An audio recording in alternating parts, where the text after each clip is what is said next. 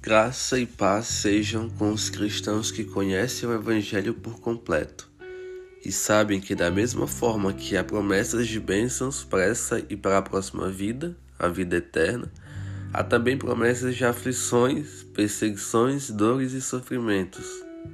A prova disso é Paulo, o apóstolo chamado fora de tempo, chamado a pregar a nós, os gentios, e exemplo de conduta cristã e de amor pela vida do próximo, que sofreu indizíveis dores e perdas, que foi apedrejado, caluniado, preso, açoitado, mordido por cobra e condenado por não negar a Jesus e por pregar o Evangelho.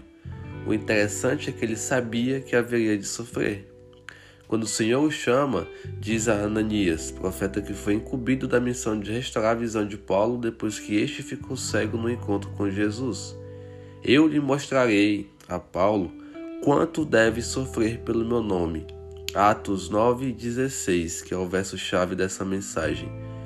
O Senhor mostrou a Paulo quanto deveria sofrer e ele, pela graça e pelo poder de Deus, suportou tudo com alegria.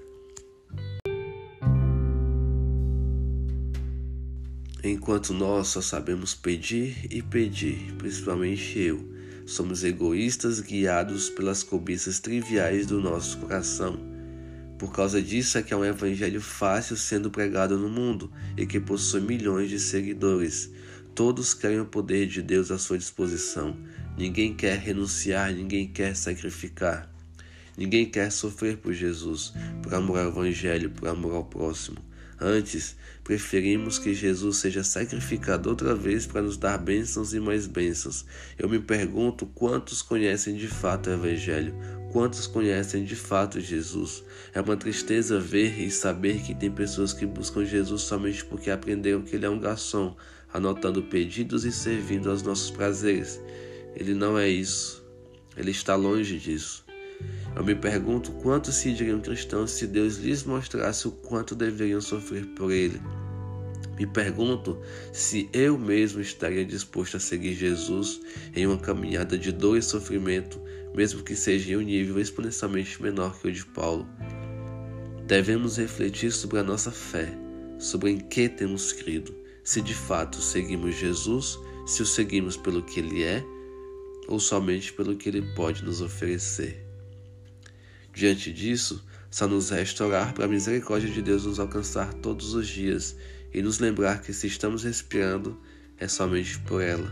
Precisamos ser lembrados de quem Deus é e perguntar a Ele, com amor, zelo e temor, o que Ele tem para nós. Muitos só perguntam o que Jesus tem de bom para hoje, mas só entenderemos de fato o que é ser cristão no dia que falarmos com fé, ciência e convicção em oração. Jesus, o quanto eu tenho que sofrer por ti hoje. Que o Senhor tenha misericórdia de nós. Amém.